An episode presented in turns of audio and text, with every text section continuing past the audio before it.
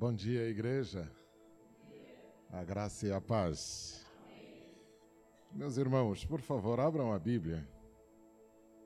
No Evangelho segundo São João, capítulo 19, do versículo 28 a 30. Evangelho segundo São João, capítulo 19, do versículo 28 a 30.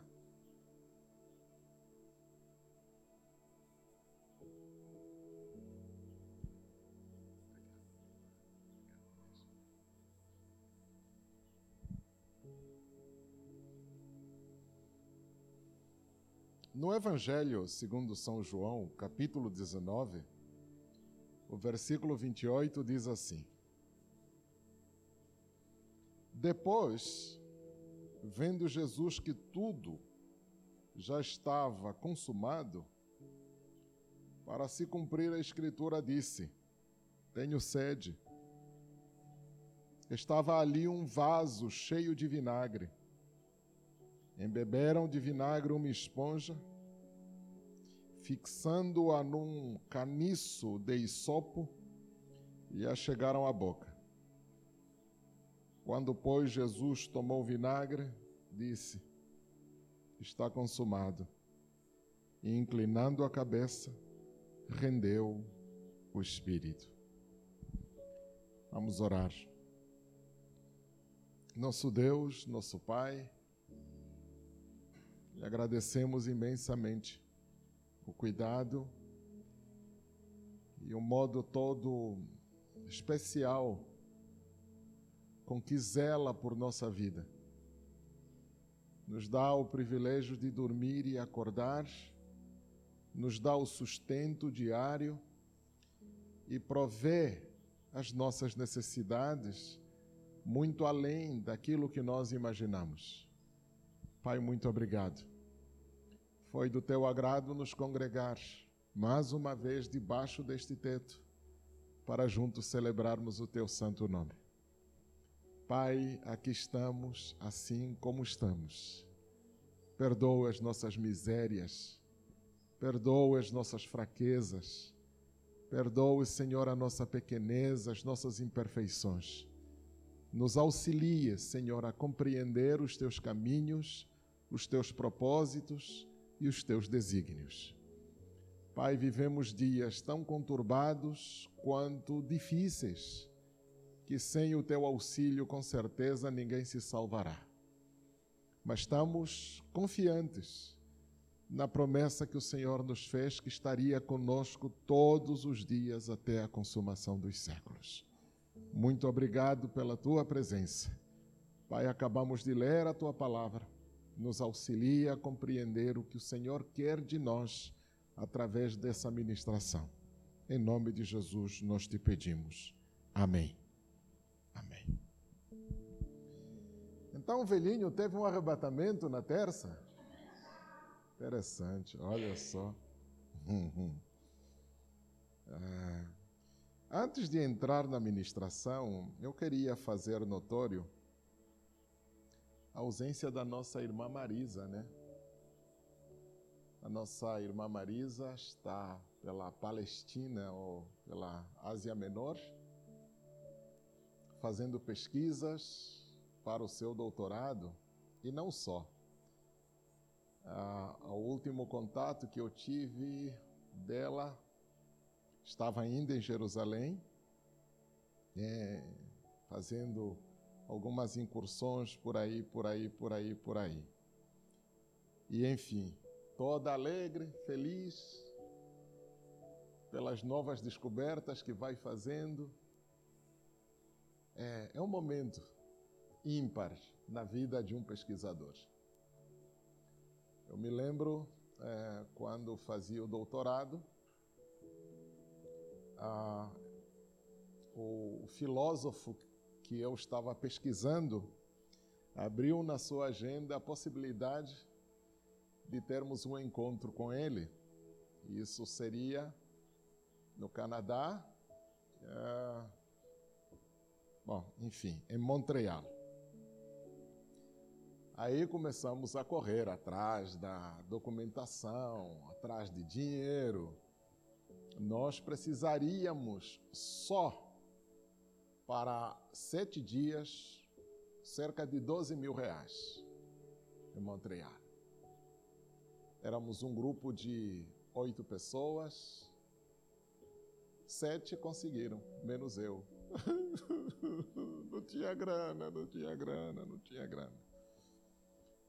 Mas isso não impediu que eu fizesse a minha pesquisa, porque ah, os trabalhos que ele publicara, todos eles já estão em português, traduzidos, enfim. Mas é claro que daria um tchan diferente na pesquisa, ah, depois de um contato direto com o pensador que a gente está estudando. Então, eu me coloco no lugar da Marisa, que ela teve o privilégio de estar em contato com a fonte e a razão da sua pesquisa. Então, é uma emoção indescritível nesse sentido. Né? Então, e eu sinto, assim, um silêncio significativo em relação a isso. É motivo de glória, gente. É motivo de glória. Contem as igrejas quantas delas têm pesquisadores envolvidos, engajados nesse naipe. Não vai encontrar. Não vai encontrar. Isso é raridade. Então, nós temos motivos mais do que suficientes para agradecer ah, por essa disposição. E mais do que isso, a presença da Marisa né, na Ásia Menor, porque ela se eu não estiver em erro, vai passar pela Turquia, já passou pela Turquia, é, as cidades pelas quais o apóstolo Paulo é, passou, né, nasceu, cresceu, enfim, e culminar na Palestina, nos sítios arqueológicos, enfim. Então, gente, bom, eu queria que a gente fizesse notório isso. Agora, por outro lado, é, uma viagem dessa magnitude não é uma viagem barata. E até onde eu sei, a irmã Marisa não tem dinheiro para bancar isso sozinha. Tá? E eu sinto um silêncio da nossa parte como igreja. E eu queria, de alguma maneira, envolver vocês nesse projeto, porque a Marisa não é só Marisa enquanto pessoa, ela é membro deste corpo.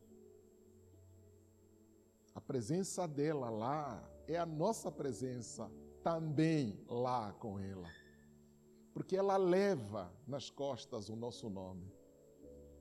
Então, queria envolver a igreja nisso e pedir a vocês encarecidamente ah, que orassem por ela, para que isso corresse da melhor maneira possível e trouxesse os melhores resultados possíveis. E se você puder ajudar financeiramente, meu irmão, não feche a mão, ajude, manda o dinheiro para o Ivan.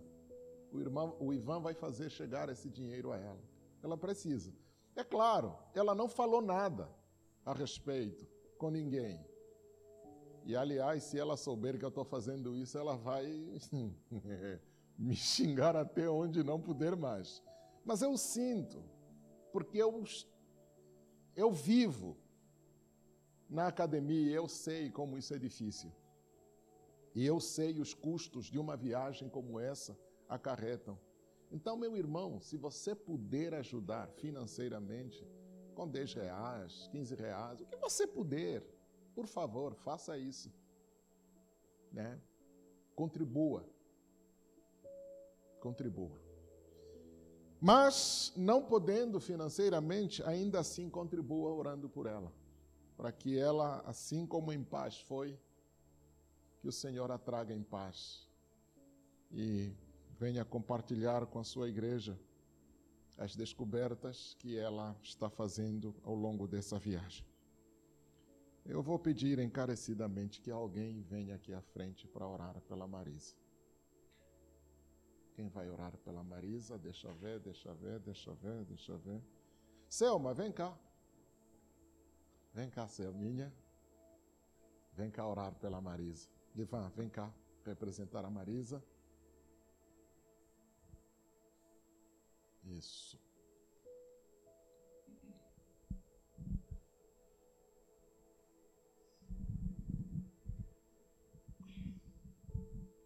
Dia, igreja. Paz do Senhor. Senhor, meu Deus, meu Pai, mais uma vez nos colocamos diante de Ti, para que o Senhor possa ir de encontro, Senhor, visitar a Marisa, Senhor. Tocar nela lá onde ela está, Senhor, abençoando, Senhor, cada lugar que ela possa estar, que o Senhor possa estar na frente, Senhor, dando direção, Senhor, capacitando, direcionando em tudo, ó Pai. Senhor, que aqui também possamos ajudá-la, Senhor, em oração, Senhor, se puder ser contribuído em valores também, que venha a ser abençoada a vida da tua filha, Pai. Pai, em nome de Jesus, nós te pedimos, Senhor, pela vida dela, que o Senhor possa entrar com providência, Senhor. Seja, Senhor, seja com a tua filha, Pai.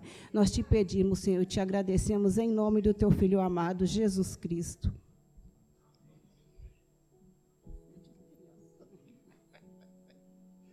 Amém, amém, amém, amém.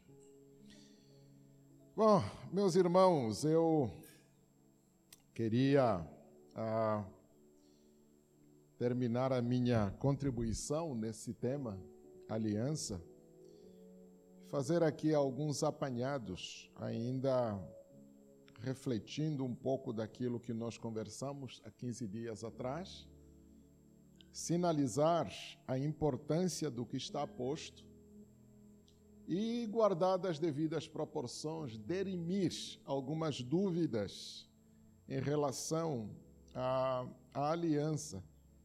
Lembrando, não é um tema simples, é um tema extremamente complexo, é um tema extremamente difícil, inclusive porque até na comunidade teológica existem algumas incoerências e algumas faltas de consensos em torno de alguns aspectos ligados à aliança.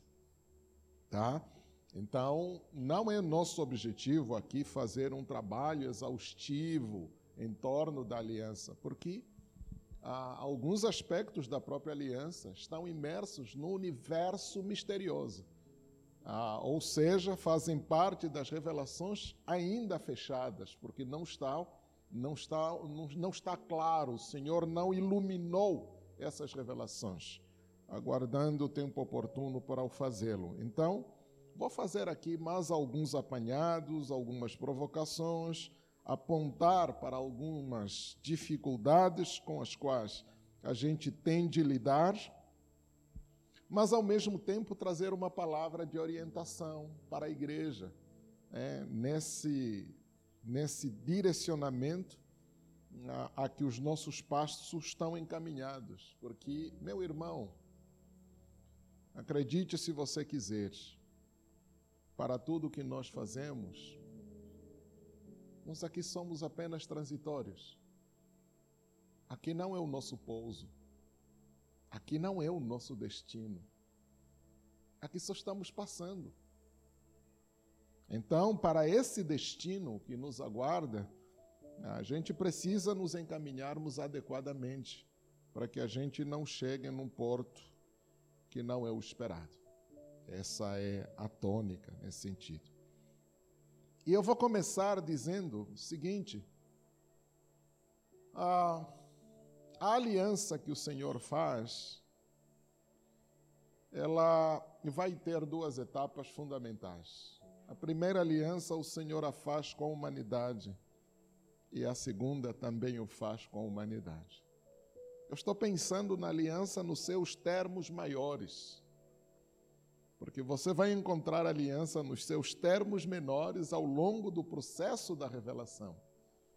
É, então, nos termos maiores, você tem dois grandes momentos. O primeiro momento ah, acontece justamente em Gênesis capítulo 3. E o segundo momento acontece aqui, nesse instante desses versículos que nós lemos. Engraçado que quando nós pensamos em aliança, enquanto pacto ou enquanto acordo, a primeira coisa que nos chama a atenção é que um acordo, ele parte do consenso de duas partes, ou de no mínimo duas partes. Pode envolver mais partes, mas no nosso caso, é duas partes. Para você fazer um acordo ou estabelecer uma aliança, quando envolve duas partes, principalmente, é necessário que as partes sejam equivalentes. É. As partes sejam semelhantes, não iguais, porque não existe igualdade, mas pelo menos semelhantes. Quando não, a coisa acontece de um, num sentido um tanto esquisito. Por exemplo, quando você estabelece ou estabeleceu a sua aliança com seu esposo, com a sua esposa, com seu cônjuge, existe já aí um conjunto de valores Existe um conjunto de pressupostos que lhe propiciaram fazer essa avaliação para equiparar as relações, para depois então você firmar essa aliança com seu cônjuge.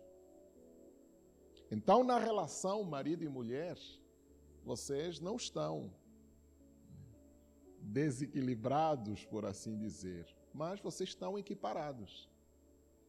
Porque a partir do instante em que vocês consentiram em fundir as vossas vidas, deixarem de ser dois para serem um só, vocês entenderam que há uma paridade nas relações entre vocês.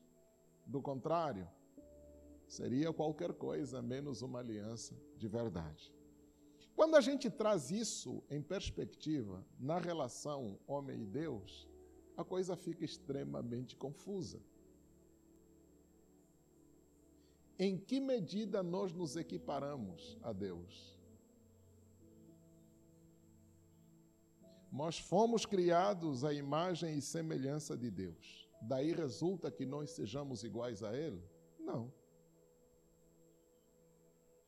Não. Nós não somos iguais. Ser imagem e semelhança de Deus é uma coisa, ser equiparados a Ele é outra coisa. E é engraçado que esse tema, essa preocupação de equiparação, ela vai permear as Escrituras o tempo inteiro.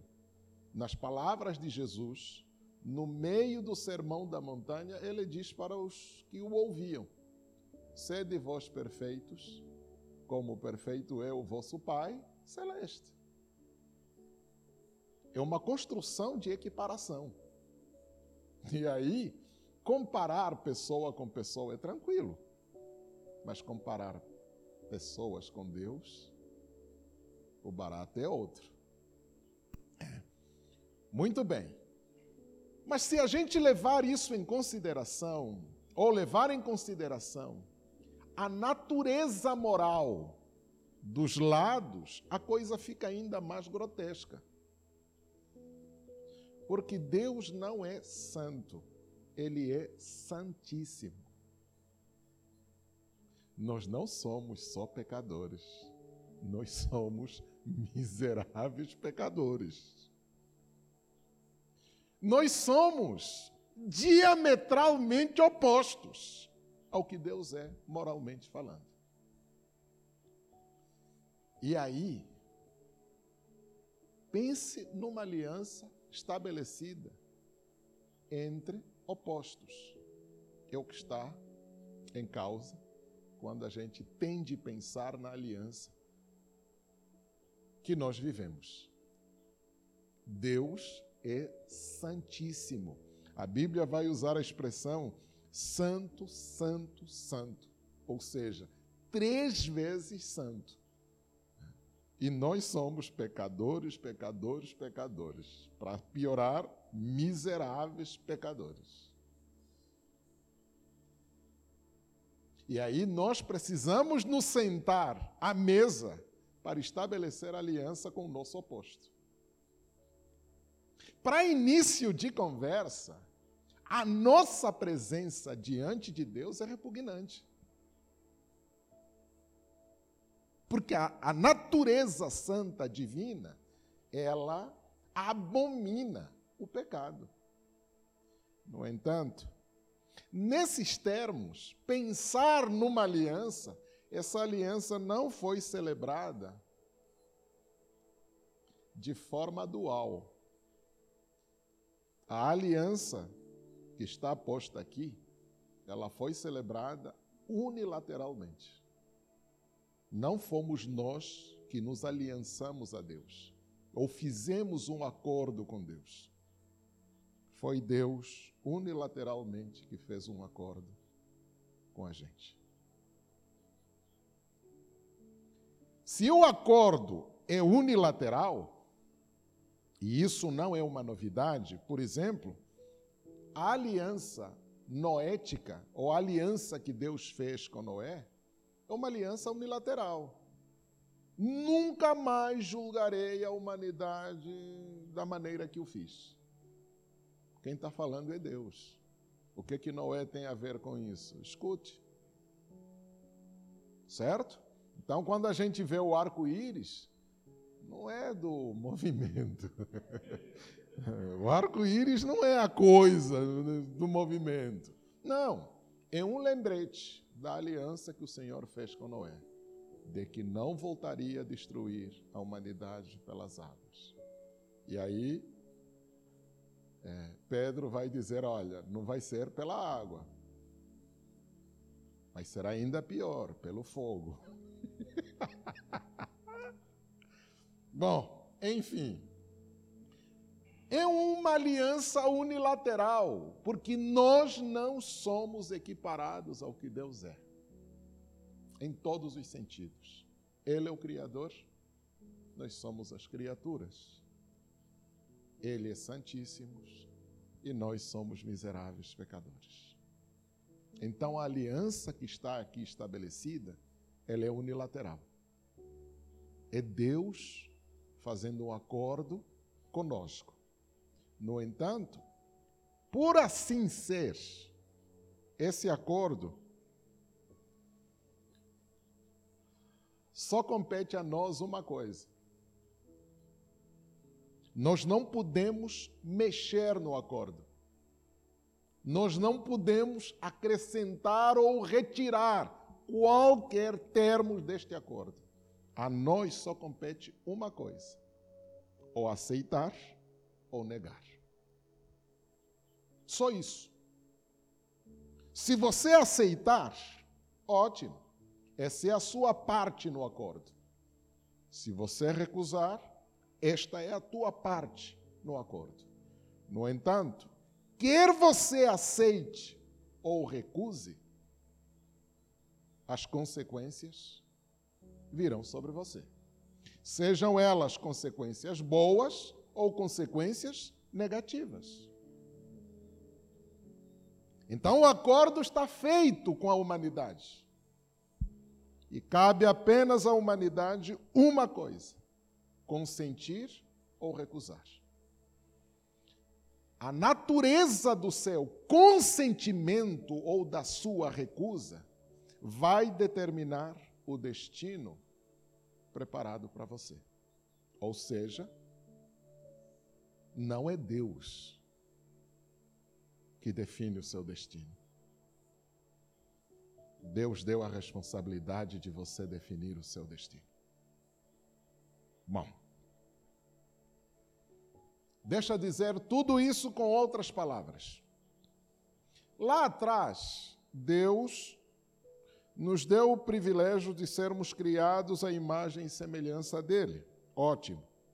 Mas em algum momento, pela natureza dos nossos pais, nós caímos. E como herdeiros desta queda, todos nós fomos destituídos da presença de Deus. A pergunta que talvez viria a rebalta seria essa: Cara, como é que você vai culpar o filho pela malignidade do pai? Uhum, ótimo. Então, se o pai errou, necessariamente o filho deve pagar pelos erros do pai? A resposta é não. Mas isso não exime o filho de viver e conviver com as consequências do erro do pai.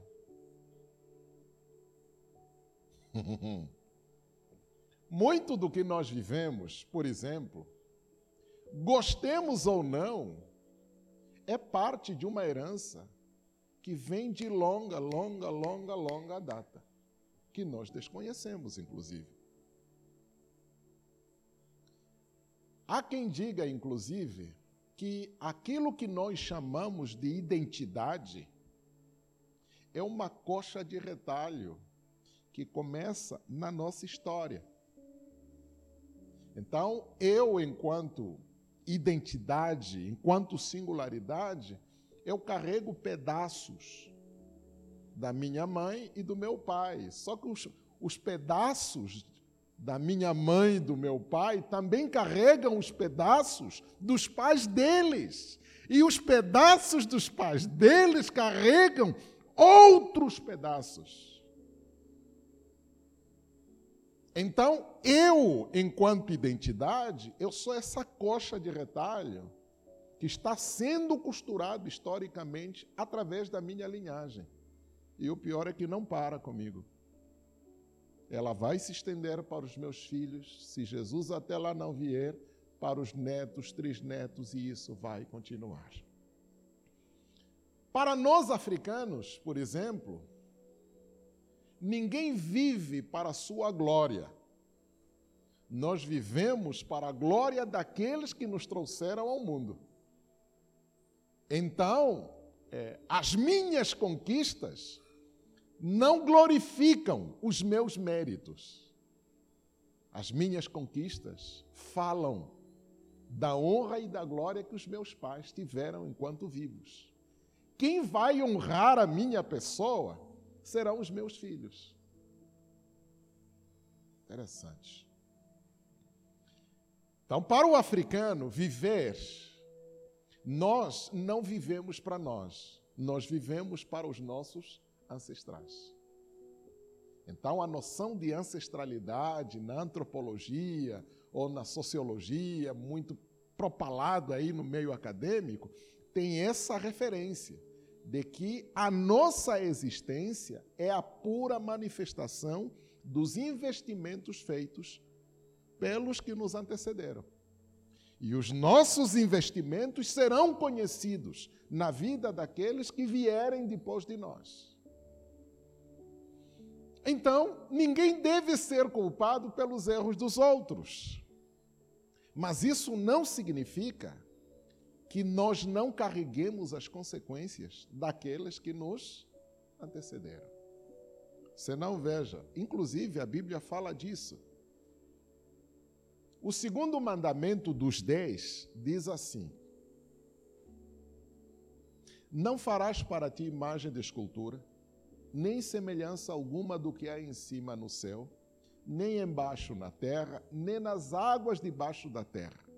Não te encurvarás a elas, nem as servirás, porque eu, Senhor teu Deus, sou Deus zeloso, que visito a maldade dos pais nos filhos, até a terceira e a quarta geração daqueles que me aborrecem. Mas faço misericórdia a milhares aos que me amam e guardam os meus mandamentos. Presta atenção. A maldade do pai é visitada no fi, nos filhos até a terceira e a quarta geração. As consequências do meu viver irresponsável será visitado na minha descendência até a quarta geração. Mas a bondade em mim será visitada até mil gerações. Interessante, interessante. Por que salientar isso? Salientar isso para lembrá-lo que quando os nossos pais morreram, ou pecaram, ou ousaram desafiar o mandamento de Deus e o desobedeceram categoricamente, eles abriram uma porteira cujas consequências vão se estender por todas as suas gerações. Então, nós fomos destituídos da presença de Deus como consequência do erro dos nossos pais. Mas daí resulta dizer que nós devemos pagar pelos erros deles? Não. Não. Só que se nós fôssemos bons, nós corrigiríamos isso nos nossos filhos e netos até mil gerações. O problema é que, assim como os nossos pais erraram, nós fizemos pior ainda. Nós fizemos pior ainda. Se Adão caiu, Abel matou o irmão. A primeira geração, sei lá, que geração é? Caim matou Abel, matou o irmão, desculpe. Quando você olha para o filho de Caim, o pai matou um só. O filho matou dois.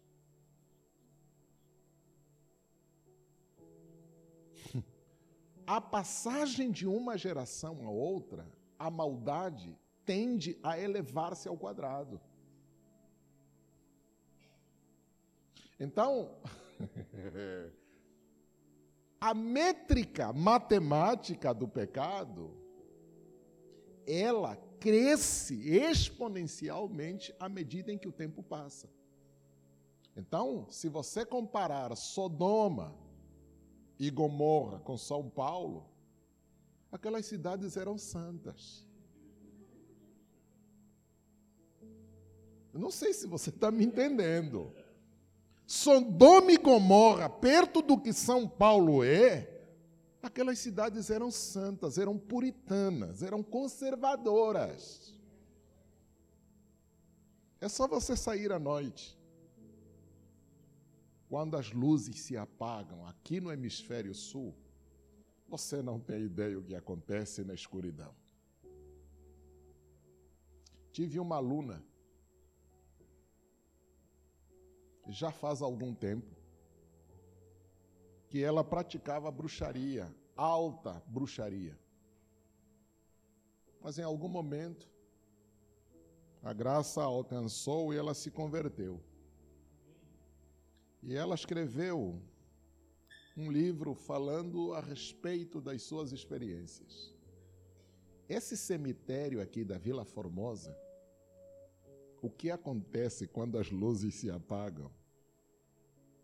Não tenho ideia. Esse Parque do Carmo, né? Parque do Carmo? Quando as luzes se apagam, vocês não têm ideia o que acontece. Para não dizer outras coisas para não dizer outras coisas. À medida em que o tempo passa, a maldade tende a se intensificar. Nas palavras de Jesus, falando dos últimos dias, ele disse que por multiplicar-se a iniquidade, o amor de muitos, ou seja, as manifestações do amor tendem a minguar à medida em que a manifestação da maldade tende a crescer. O que é que Deus faz para lidar com a escalada da maldade entre os filhos de Adão? Bom, Deus vai fazer uma aliança conosco. Adão, você errou, você pecou, você transgrediu, você me desafiou. Mas eu vou visitar a sua semente. Eu vou visitar a sua semente. E eu vou dar aos teus filhos as mesmas condições que eu dei a você. De cada um ter o arbítrio de escolher e definir o seu destino. Você escolher o seu destino. Os seus filhos terão de escolher os seus destinos. Vão conviver com as consequências do seu erro, sim, mas cada um será responsável pelo destino que tiver de escolher. Se você lê o livro de Gênesis com cuidado, eu imagino que você sabe que não há registro de arrependimento dos nossos pais. Não há registro de arrependimento. Ah, Adão se arrependeu de ter desobedecido. Ah, a mulher do nosso pai, a nossa mãe, se arrependeu de ter comido e dado ao nosso pai junto. Não há nenhum vestígio que nos autorize a dizer isso.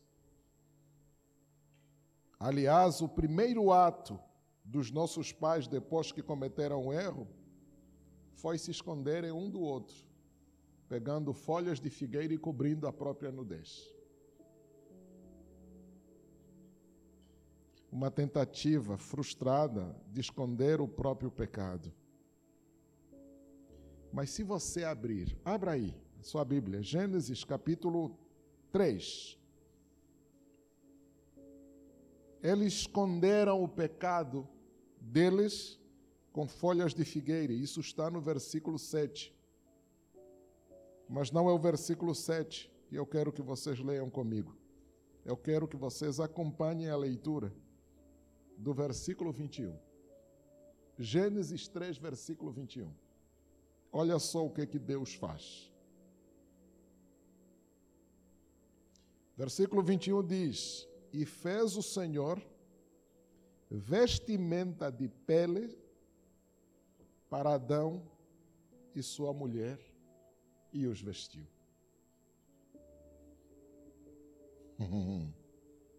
O primeiro costureiro de que se tem notícia é o próprio Deus. E ele fez vestimentas de pele de animal. Há quem diga, e com boas razões, que essas vestimentas foram feitas com pele de cordeiro. Só que o texto não nos diz onde essa pele foi tirada, né? Esses animais sem pele, com certeza foram sacrificados. A primeira noção de sacrifício aparece justamente aqui. Os nossos pais erraram, não se arrependeram, mas o Senhor unilateralmente, depois de ter feito aliança com eles, de que visitaria a sua descendência, o Senhor faz o primeiro sacrifício pelo pecado e só traz o resultado do sacrifício: a pele para cobrir a nudez. Um lembrete significativo de que daqui para frente os desafios que eles teriam, folha de figueira não daria conta. Eles precisam de uma vestimenta maior, mais forte, mais condizente com a realidade que eles passariam a enfrentar. E isso no duplo sentido da palavra. No sentido físico, as condições climáticas não seriam favoráveis a eles, e no sentido espiritual, a escalada do pecado, se ele não for velado, ninguém sobrevive. Então o Senhor sacrifica para perdoar o pecado que eles cometeram. Aqui vem aquela pergunta. Então, essa primeira aliança que foi feita é apenas um esboço de uma aliança ainda maior que seria feita no porvir. E a razão é simples. A razão é simples. Um único pecado abre uma porteira no universo espiritual. Abre uma dívida colossal com Deus que mesmo que nós morrêssemos pelo pecado, ainda assim nós não pagaríamos a dívida que nós temos com Deus. Bom, essa dívida precisa ser saldada, mas o ser humano não tem condições de saldá-la. Porque se a dívida é eterna, só com sangue eterno para saldá-la. No entanto, a eternidade tornou-se apenas uma possibilidade quando eles trouxeram a morte no mundo. Então eles já não estavam em condições de saldar a dívida deles em compensar a justiça divina. Então o Senhor começa a engendrar o seu projeto em favor dessa aliança que o Senhor ainda há de fazer com eles. Ele sacrifica cordeiros pelo pecado deles. Mas esses cordeiros, o sangue desses cordeiros, paga a dívida que os nossos pais contraíram? Não. É paliativo. É como tentar amenizar a dor de um câncer com aspirina. Hum. No entanto, essa primeira aliança é uma aliança transitória, é uma aliança preparatória, é uma aliança introdutória de uma aliança permanente, definitiva e eterna que ainda seria celebrada no porvir. Então, quando nós lemos no Evangelho de João, capítulo 19, versículo 28, Jesus está pendurado na cruz.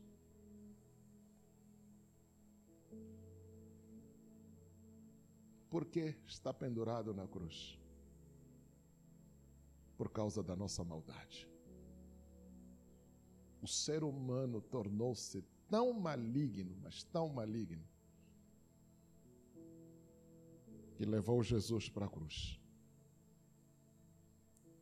Jesus na cruz proferiu algumas palavras. Há quem diga que foram sete palavras proferidas na cruz. É engraçado que a primeira palavra proferida por Jesus na cruz foi: Pai, perdoa-lhes, porque não sabem o que fazem. Se você fizer uma análise desta primeira palavra, alguma coisa parece que não bate. Como assim eles não sabem o que fazem? Não foi casuístico mandar Jesus para a cruz. Não foi um acidente, foi deliberado.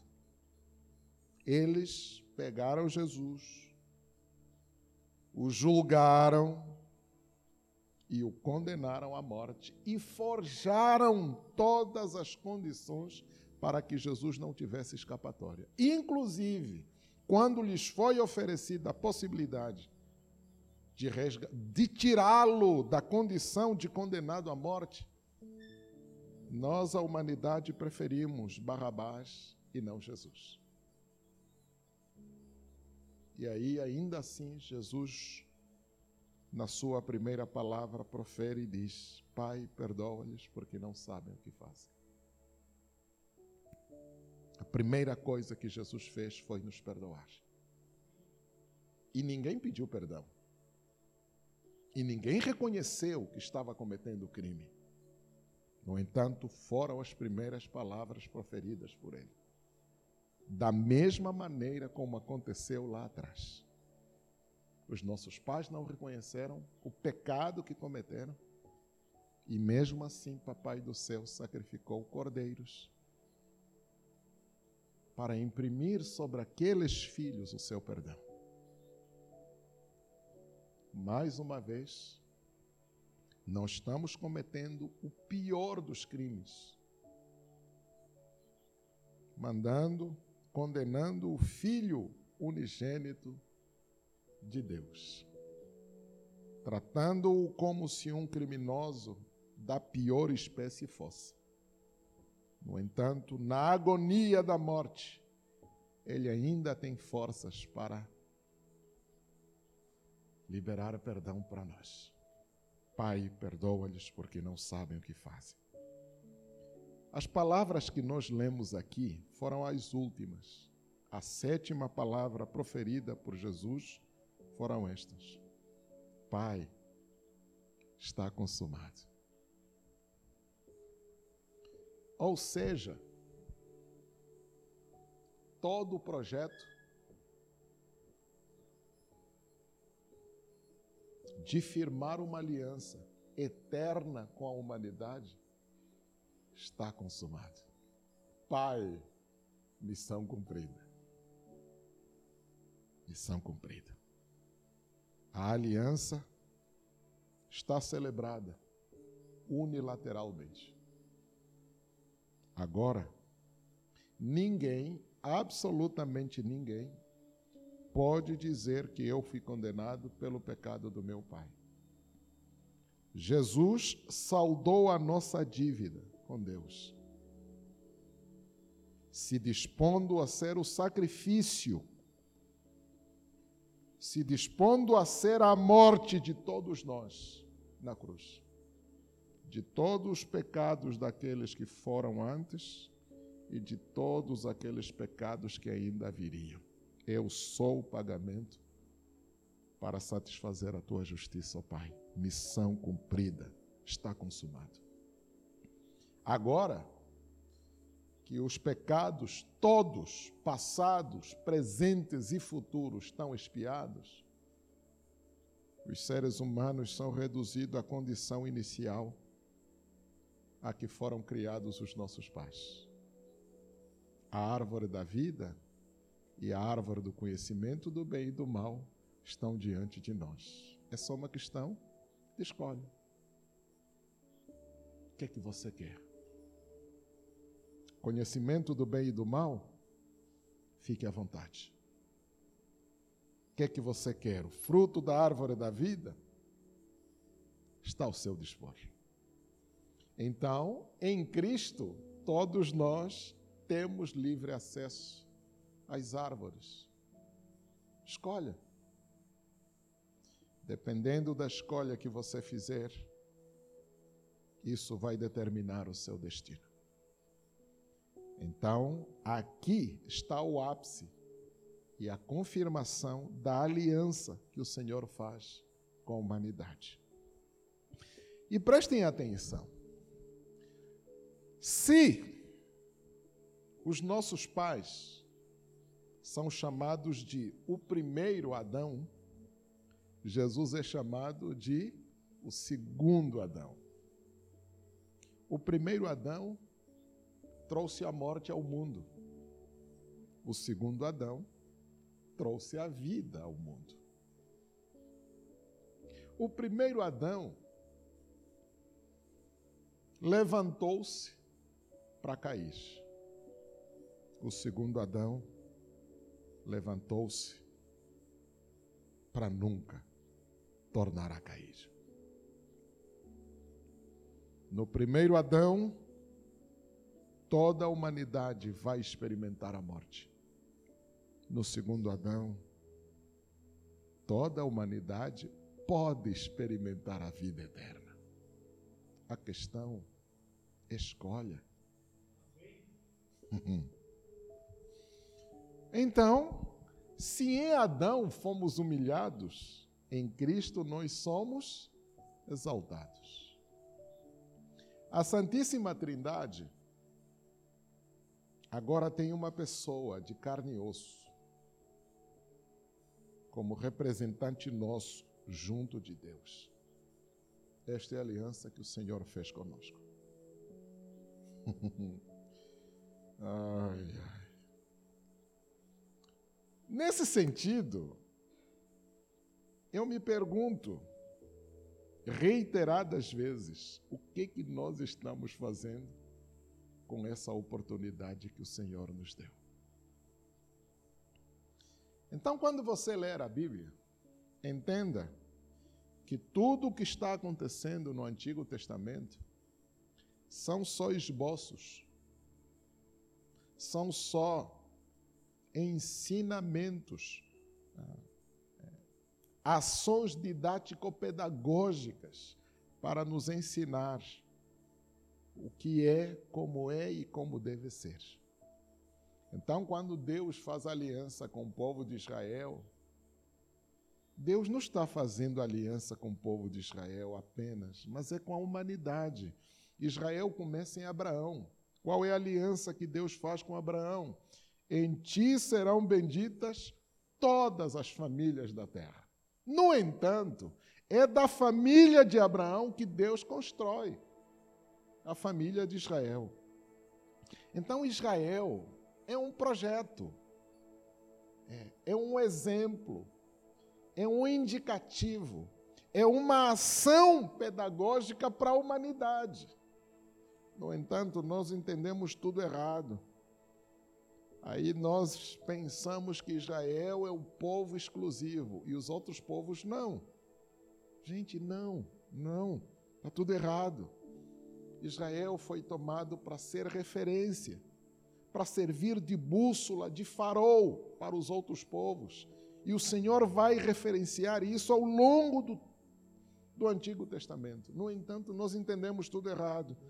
E aí achamos que eles são exclusivos, nós somos exclusivos. Quer dizer, eles são incluídos, nós excluídos. Ah, não, não, não. Em Israel, o Senhor só está mostrando como nós somos e como o Senhor age em nós e através de nós. Então você vai ver, por exemplo, ao mesmo tempo em que você já tem um povo organizado, cujo Moisés é o cabeça do povo, representando o próprio Deus diante do povo. No entanto, Moisés ainda precisa de um jetro para vir lhe dar instruções. Quem é Jetro? É um sumo sacerdote. Mas o sumo sacerdócio foi estabelecido com Moisés. Só que ele já era um sumo sacerdote antes de Moisés. Aliás, Moisés não seria sem Jetro. E lá atrás, Abraão já pagou o dízimo a um sumo sacerdote chamado Melquisedeque. Aí nós pensamos que Deus está agindo em Israel e abandonou o resto do mundo. Não é verdade. Todos os povos são exclusivos de Deus. Mas Israel foi levantado para ser o farol para os outros povos. Porque no meio da escuridão, a gente não sabe sequer no que a gente está tropeçando. Então é preciso ter uma bússola que nos sirva de orientação. É para lá que a gente deve ir. Ou que lá tem terra firme, porque há um farol. Deus não se esqueceu de absolutamente ninguém. Mas todos se esqueceram de que Deus é Deus. Então, Jesus, ou melhor, Deus, através do povo de Israel, queria sinalizar aos povos antigos que Deus não abandonou a humanidade, que Deus não se esqueceu das suas criaturas feitas à sua imagem e semelhança. Deus queria sinalizar aos povos antigos que eu tenho uma aliança com vocês. Foi celebrada unilateralmente, mas a vocês compete apenas uma coisa: concordar com ela ou discordar dela. E assim você vai vendo que todos os povos que tiveram contato com Israel são povos que ficaram divididos. A Babilônia nunca mais foi a mesma depois de Israel no cativeiro porque as manifestações do reino de Deus estão lá, na Babilônia, até hoje. Quando Jesus nasceu, os primeiros a chegarem para celebrarem a vinda do Salvador foram, foram os babilônios, através lá dos, dos magos do Oriente porque eles estavam antenados com as Escrituras. Eles tomaram conhecimento da revelação quando Israel esteve lá no cativeiro. E, no entanto, eles se apropriaram disso e não abriram mão disso nunca mais. O Egito é o berço do Evangelho, vamos assim dizer. Porque quando Antioquia ainda iria acontecer, o cristianismo já havia florescido em Alexandria. No entanto, olhem para o que virou o Egito. Grandes pensadores vieram de Alexandria. Antes do Império Romano, né, o Alexandre o Grande criou uma grande biblioteca. Há quem diga que foi a maior biblioteca da história da humanidade. Porque ao longo das conquistas de Alexandre, ele foi mealhando tudo quanto é texto, novos e antigos, e foi ajuntando lá em Alexandria. Inclusive, manuscritos, do Antigo Testamento já estavam lá, em Alexandria. No entanto, quando os romanos ascendem e veem a florescência do cristianismo em Alexandria, Alexandria era o centro cultural daqueles dias. Os romanos não pensaram duas vezes, tacaram fogo na biblioteca. É o pior crime que os romanos cometeram durante a da vigência desse império. Queimaram a biblioteca. E desde então, nem o Egito, nem Alexandria conseguiram se recuperar. Temos alguns indícios depois, mas não é a mesma coisa. E tudo isso antes de Cristo. Cristo, quando estava em apuros na infância, os pais levaram Jesus para onde? Para o Egito. ah, interessante. Interessante. Israel foi levantado apenas para ser o farol, para que por intermédio de Israel os outros povos se orientassem. Toda vez que você encontrar na Bíblia Deus com D minúsculo, os deuses dos povos, é apenas para te lembrar a questão de Deus nas culturas tinha muito mais a ver com a identidade do povo e menos com a religião. Talvez um dia eu fale alguma coisa a respeito. Assim como nós temos hoje uma bandeira como símbolo da nação, na antiguidade o símbolo da nação era um Deus. Por isso é que eles são descritos com D minúsculo comparado ao D maiúsculo, referência ao Deus de Israel. E em todos os aspectos você percebe, por exemplo, os filisteus combatendo com Israel conseguiram tomar a arca da aliança. Qual foi a palavra dos filisteus diante? Agora temos o Deus dele conosco. Ou seja, conquistamos a bandeira deles. É uma questão muito mais cultural, e não propriamente religiosa. Assim como nós celebramos a nossa identidade nacional com o hino e a bandeira, na antiguidade celebrava-se essa identidade através da religião, concentrada na figura de uma divindade. Qualquer dia eu falo disso. Mas o que está posto aqui não é isso. O que está posto aqui é que Deus se importa com a gente. Deus nunca virou as costas à humanidade. E todas as alianças que ele fez conosco envolviam um aspecto só. Ele celebra a aliança, restando a nós uma única responsabilidade: consentir ou não com ela. E é engraçado que, com toda a abertura que o Senhor nos dá, nós ainda preferimos não consentir com ela. Por isso, quando a gente lê no Evangelho de João, capítulo 3, abre lá, Evangelho de João, capítulo 3. O texto mais famoso dele é o versículo 16, que eu vou ler o 16 e vou caminhar mais um pouquinho. Diz assim: Porque Deus amou o mundo Aqui a palavra mundo significa humanidade.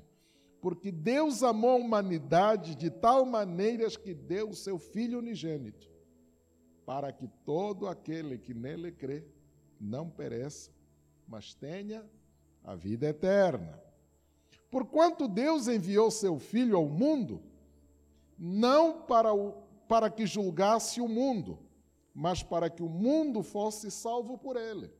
Porque julgar o mundo, isso já está feito. O julgamento do mundo já está feito. E a sentença já foi dada.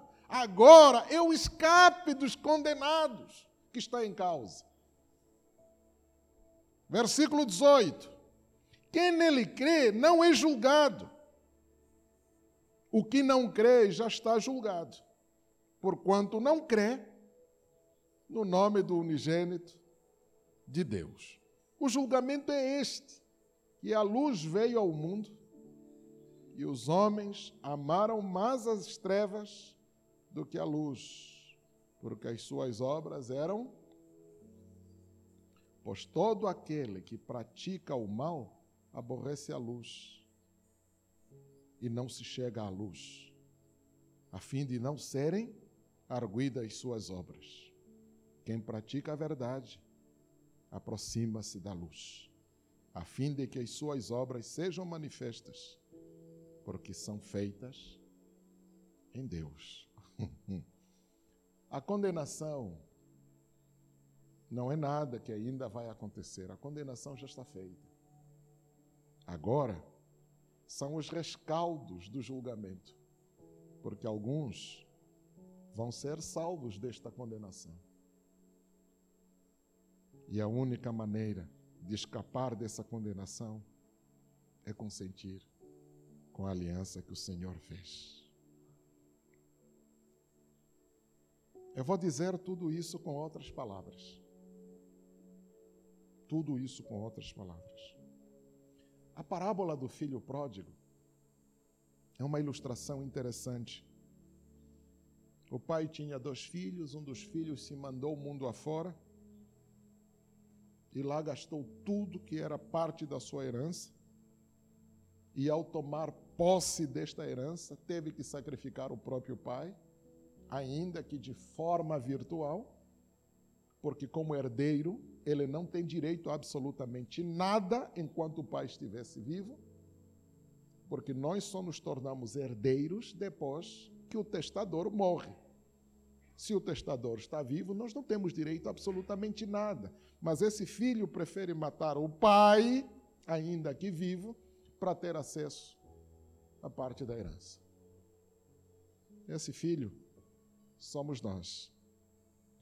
Mas o pior de todos é o segundo. Ele não pede a parte da herança. Ele não sai de casa, ele permanece.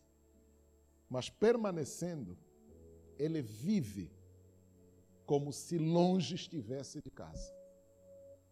Quando o filho mais novo vem arrependido, esse irmão mais velho que ficou em casa fica bravo. Pai, que negócio é esse? Você dar uma festa para esse filho devasso? Como é que você ousa fazer isso? Eu sou teu filho, não me ausentei de casa. Mas o Senhor nunca me deu um cabrito para me alegrar com os meus amigos. As palavras do pai foram extremamente dolorosas dizendo àquele filho: Tudo que é meu é seu. Eu nunca te privei de você tomar um cabrito para você se alegrar com seus amigos. No entanto, você não teve o cabrito, não porque eu te privei. Você não teve o cabrito, porque você não quis. Porque tudo que é meu é seu. a aliança que Deus fez conosco é para nos dar consigo todas as coisas. Porque este é o projeto inicial. Nada do que é de Deus é para Ele, porque Ele não tem necessidade de coisa alguma. Tudo que ele fez é para nós. Porque tudo que é dele é nosso. Mas para que eu tenha acesso a tudo que é dele, porque também é meu, eu preciso aceitar os termos da aliança. Ah. Eu quero terminar, deixar aqui algumas algumas indicações para a gente levar conosco aí vida afora. A primeira coisa que queria chamar-lhes a atenção é o seguinte: depois de Adão, nenhuma aliança que nós estabelecemos, por melhor que ela seja, ela é de fato entre partes equiparadas. Os desequilíbrios fazem parte das nossas alianças. Agora, o que se espera? Meu irmão, guarde bem o que lhe vou dizer. Em qualquer aliança em que você estiver envolvido, lembre-se que o mais forte sustente o mais fraco. O mais forte sustente o mais fraco.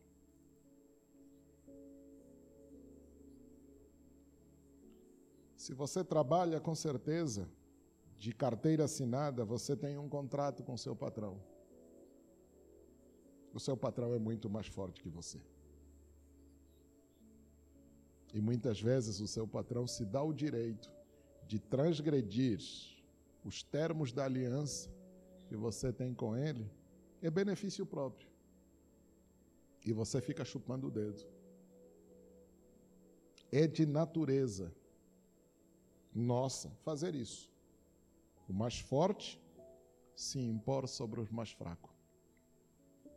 Mas a olhar cuidadosamente na aliança que o Senhor fez conosco, a gente precisa entender as nossas alianças nos termos dialéticos.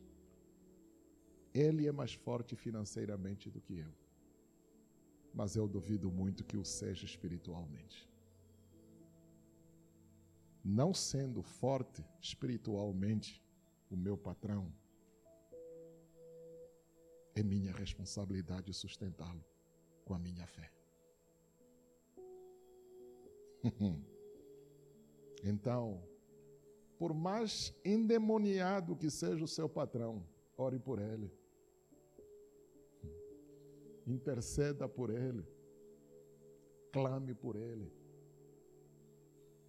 É isso, inclusive, que o né, apóstolo Paulo vai dizer reiteradas vezes. Orem pelos vossos chefes. Jesus vai dizer isso de outra maneira. Né? Jesus vai dizer isso de outra maneira. Orai pelos que vos maldizem. Orai pelos que vos perseguem. Orai-vos, orai, orai, orai, orai por aqueles que vos aborrecem. E assim sucessivamente.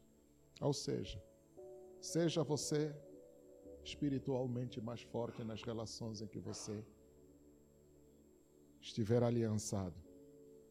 E sendo a parte mais forte, sustente a parte mais fraca dessa relação. Porque assim o Senhor faz. Nós somos os mais fracos da relação. Quem mantém a aliança de pé não somos nós, é o Senhor. No casamento, não é muito diferente disso, não. Casamento não é muito diferente disso, não. Tem sempre um que se sobrepõe, que se sobressai ao outro. O mais forte sustente o mais fraco. O que mantém uma relação afetiva de pé não são os sentimentos. O que a gente sente é volúvel. Um dia está nas alturas, outro dia está lá embaixo. Um dia a gente festeja, no outro dia a gente está em pé de guerra. O que mantém uma relação afetiva de pé é a fé que um nutre pelo outro. Eu sei que você não é a melhor pessoa do mundo, mas eu creio que você pode ser. E por acreditar nisso, eu vou me manter na relação. Então, a aliança matrimonial, ela é eterna, ou ela é até a morte que nos separe, não porque os dois são bons, porque os dois são fortes, ou porque os dois são. Muito pelo contrário. Alguém vai suportar o outro. E é engraçado que, à medida em que o tempo passa. Velhinho!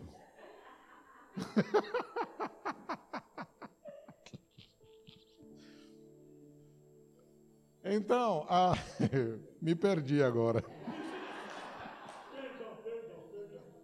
Não, tranquilo, tranquilo. É engraçado que à medida em que o tempo passa, o casamento, a aliança matrimonial, ela se afina. Porque é ilusório pensar que nos tornamos uma só carne quando a gente sobe a cama. É ilusório pensar que a gente se tornou uma carne porque recebemos a bênção do pastor ou porque assinamos a documentação no cartório. Firmamos um acordo. Mas quanto ao se fundirem, deixarem de ser dois para serem um, isto é um processo que para alguns vai durar a vida inteira. Mas quando a parte forte se dispõe a sustentar a parte mais frágil, acreditem, à medida em que o tempo passa, essa fusão vai acontecendo naturalmente. Mas se ao mínimo sinal de uma fagulha de contradição, você corre para o juiz porque quer divórcio, esse casamento nunca aconteceu efetivamente. Porque quando casamento acontece efetivamente, é aquilo que Jesus disse: o que Deus ajuntou, não separa o homem. Então, entenda isso nos seus sentidos mais, no seu sentido mais amplo. Não há acordo em que as partes sejam efetivamente equiparadas. E não sendo equiparadas, o mais forte se dispõe a sustentar o mais fraco. Ponto. Isso vai manter a aliança de pé. Do contrário, eu, eu fui despedido da faculdade em que dei aulas cerca de 12 anos. E aí tinha alguns direitos trabalhistas para receber, e a faculdade não deu. E aí a conversa era: Elias, você precisa processar a faculdade, porque é um direito seu. Eu me lembrei das coisas que eu estou dizendo a vocês. Eu disse: não vou processar. Se tiverem que ficar com o dinheiro, que se lasque. Não vou processar. Porque nem só de dinheiro vive o homem. É uma mentalidade extremamente horrorosa para os dias que nós vivemos. Mas eu decidi em meu coração, diante de Deus, nunca levar ninguém a tribunal por uma causa qualquer, minha ou dos outros. O meu juiz é o Senhor a parte mais fraca sustente, ou seja sustentada pela parte mais forte. Se eu entendo que espiritualmente eu estou em melhores condições, é minha tarefa orar pelaquela instituição, ainda que os donos sejam malignos. Não é minha tarefa julgá-los, mas é meu propósito orar e interceder por eles, para que assim como eu fui alcançado, que o Senhor os alcance. Essa é a primeira coisa que queria deixar para vocês.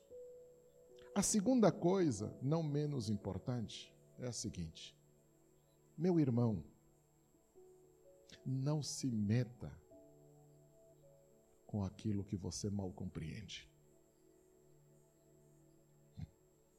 Não se envolva em alianças que você não entende os termos dela envolvidos. Extremamente complicado. Porque no dia que a nossa mãe deu ouvidos à voz da serpente, tudo o que ela tinha diante dela eram meias verdades para fazer a base de uma aliança ela pensou que o conhecimento do bem e do mal seria ampliar o horizonte, a perspectiva, iluminar a consciência. Mal ela sabia que das meias verdades ela estava sendo encaminhada para um pacto com as trevas. Não tem aliança que Deus tenha feito conosco em que Ele não tenha explicitado com clareza os termos dela. Você não precisa aceitar Jesus se você não compreender. Você não precisa aceitar Jesus se o Espírito não te convencer.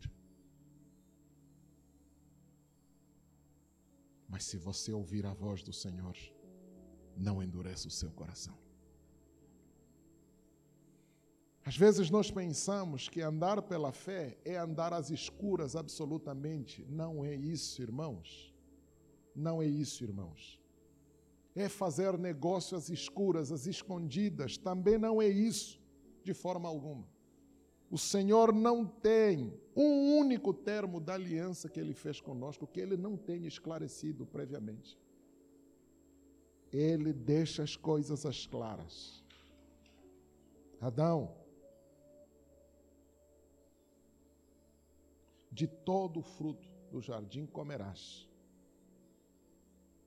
Mas do fruto do conhecimento do bem e do mal não comerás, porque no dia em que dela comeres, morrendo morrerás. O Senhor está estabelecendo uma aliança, mas antes de fazê-lo, ele deixa os termos às claras.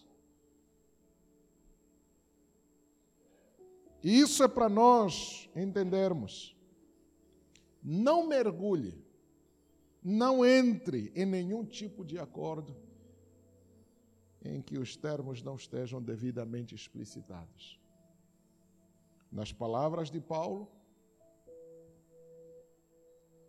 não faça aliança com as trevas, sendo você da luz. Que acordo há entre a luz e as trevas? Às vezes nós temos uma consciência extremamente adolescente, do estilo: eu faço as minhas escolhas e depois eu jogo as consequências da minha escolha no colo dos meus pais. Ah, eu apronto, papai corrige, papai responde, papai paga, papai. extremamente adolescente essa atitude. No entanto, o que Deus espera de nós é maturidade. Não entre em nenhum acordo onde os termos não estejam devidamente claros. E mais do que isso, se você tiver de assinar algum acordo, seja ele pequeno ou grande, meu irmão, eu lhe peço e lhe conclamo, antes de fazê-lo, consulte o Pai a quem você serve. Procura entender qual é o propósito, o desígnio do Pai com você, nesses termos ou neste acordo. Porque se o Pai disser não, meu irmão, não abrace. Por mais tentador que aquilo pareça, por mais maravilhoso que aquilo seja, se o Pai disser não, não abrace. Porque nós com o melhor da inteligência que nós temos, mal conseguimos ver um palmo à frente do nosso nariz. Alguém tem ideia o que lhe espera daqui a 10 minutos, daqui a uma hora, daqui a. Ele não faz ideia. Ele não faz ideia. A gente não tem olhos voltados nem para o, o passado é iluminado pela história, mas o futuro é completamente obscuro. Completamente obscuro. Tratando-se de uma aliança de acordos, sejam eles quais forem os termos, meu irmão, não celebre nenhuma aliança em que os termos não sejam claros e mais do que isso, não assine nenhum acordo, não faça nenhum tipo de aliança sem antes consultar o pai que você tem. Se o pai consentir com tal aliança, meu irmão, vai com tudo. Mas se ele disser não faça, meu irmão, não abrace. Engraçado que duas experiências assim extremamente didáticas nos vêm da experiência de Ló com o seu tio, o seu tio Abraão. As bênçãos foram tão grandes que já não podiam andar juntos. Aí o tio olha para o sobrinho e diz: Sobrinho, precisamos nos separar. Mas escolha o mais velho, o mais forte, sustentando o mais fraco. Escolha. Se você for para o norte, eu vou para o sul. Mas se você for para o sul, eu vou para o norte. Só que no sul tem as campinas verdejantes, né? De Jericó e Ceará. A norte é terra, árida, seca, sol, enfim. O sobrinho não pensou duas vezes, nem consultou ao Senhor. Eu vou para o sul, porque lá o meu gado, Abraão, pela fé,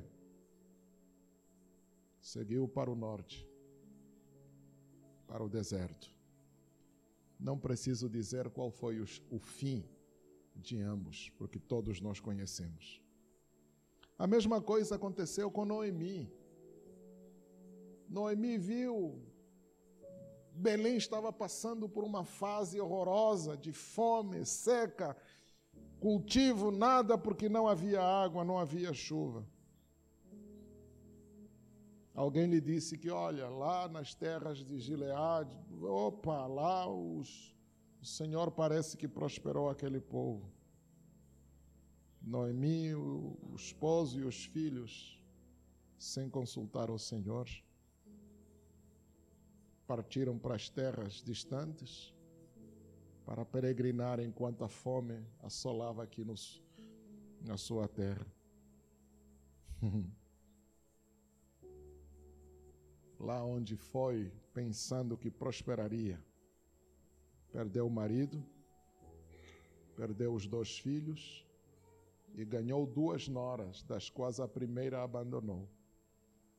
As palavras delas foram: cheia parti, vazia voltei. Consultou a quem para fazer as coisas que fez? Não consultou.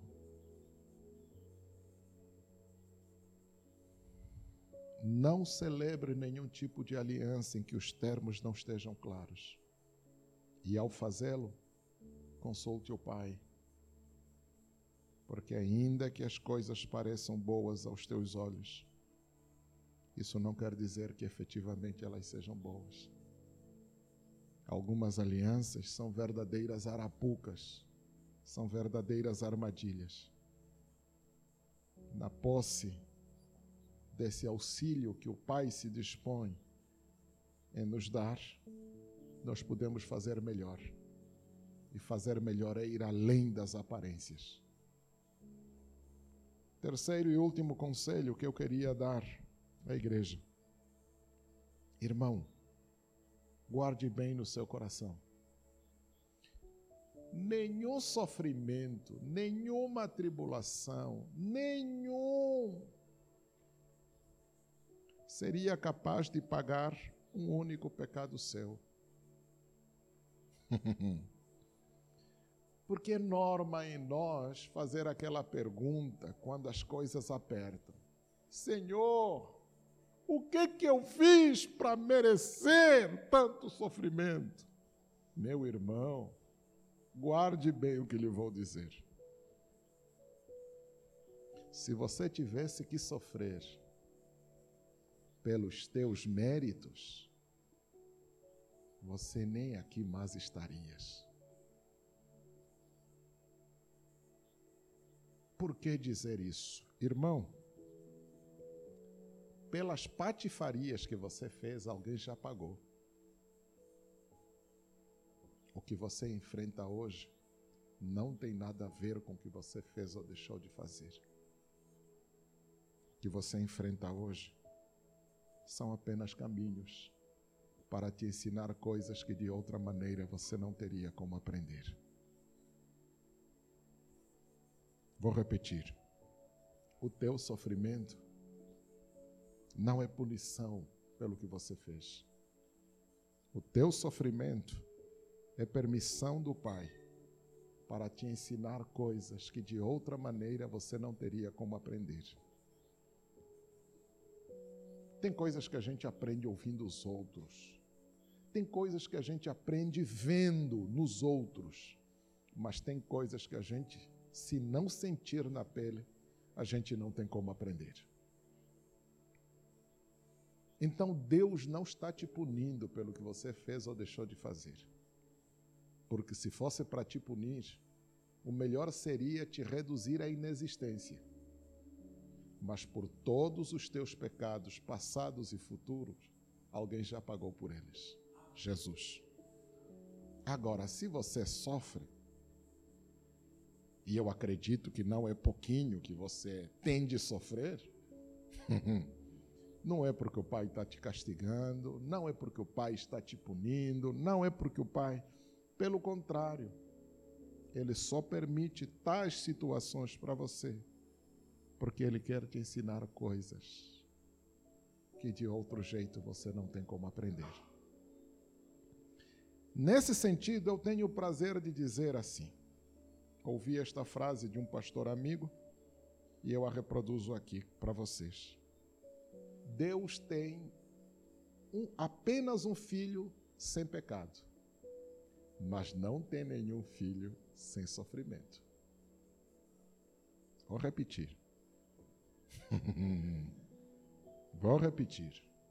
Deus tem apenas um filho sem pecado, Jesus, mas não tem nenhum filho sem sofrimento. De Jesus para baixo, todo mundo tem que sofrer. E Hebreus vai dizer que Jesus foi aperfeiçoado no sofrimento. Certo? Então, não espere que Papai do céu, não espere que Papai do céu te poupe das tribulações. Não vai te poupar. Não vai te poupar. Porque te poupar seria te privar de ter acesso a conhecimentos que você não terá de outra maneira. Então, quando Deus diz: Eu te repreendo e te castigo porque te amo, esse castigo é pedagógico.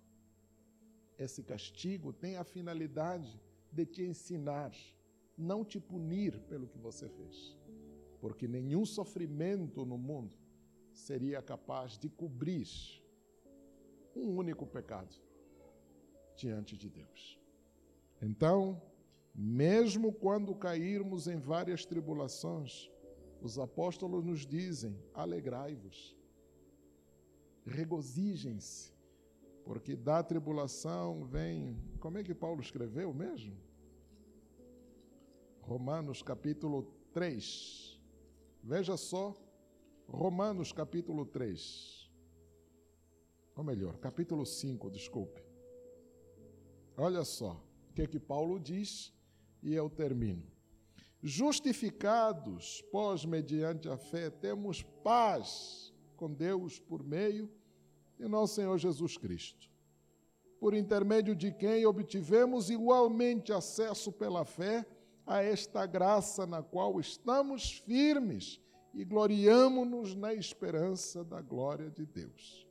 E não somente isso, mas também nos gloriamos nas próprias tribulações, sabendo que a tribulação produz a perseverança, a perseverança a experiência, e a experiência a esperança.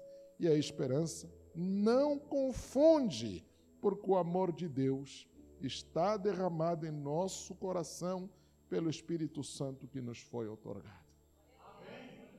até nas tribulações, irmãos, glorifique, porque Papai do céu permitiu para que você aprendesse coisas que de outra maneira você não teria condições de saber.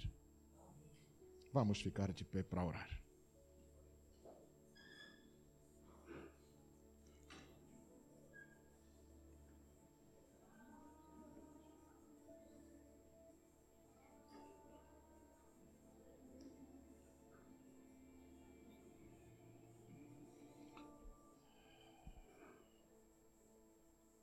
Em Adão nós caímos, em Cristo podemos nos levantar.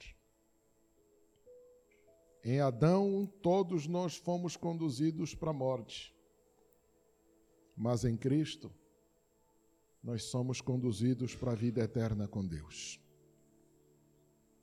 Em Adão nós sofremos porque somos humilhados, mas em Cristo toda humilhação se reverte em glória. Esta é a aliança que o Senhor tem conosco. Nada, absolutamente nada que o Pai fez é para malefício nosso.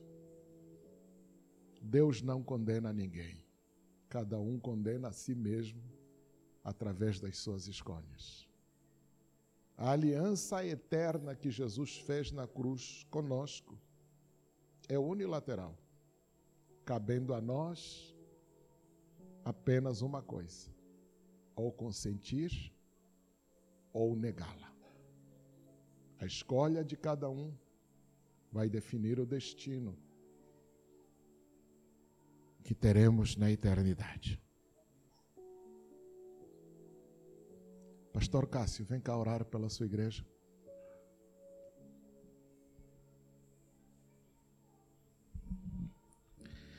Pai bendito e Pai amado, nós recebemos essa palavra hoje, Senhor, e agradecemos por essa aliança tão maravilhosa que o Senhor nos deu, ó Pai, de redimir as nossas vidas, ó Pai, de trazer vida a nós que estávamos mortos em outra hora, Senhor. Te agradecemos por essa palavra gloriosa vinda do teu trono, Senhor, que nos deu esperança, Senhor. Se estamos de pé, é porque o Filho nos redimiu, nos trouxe vida, nos trouxe paz. É que o Filho nos restaurou e nos colocou no lugar de filho, Senhor. Nós te agradecemos pela tua misericórdia, pela tua graça, pelo teu amor, Senhor. Te agradecemos, ó Pai. Não temos palavras que possamos, ó Pai, expressar a nossa gratidão mas nós queremos confirmar a nossa aliança contigo, Senhor.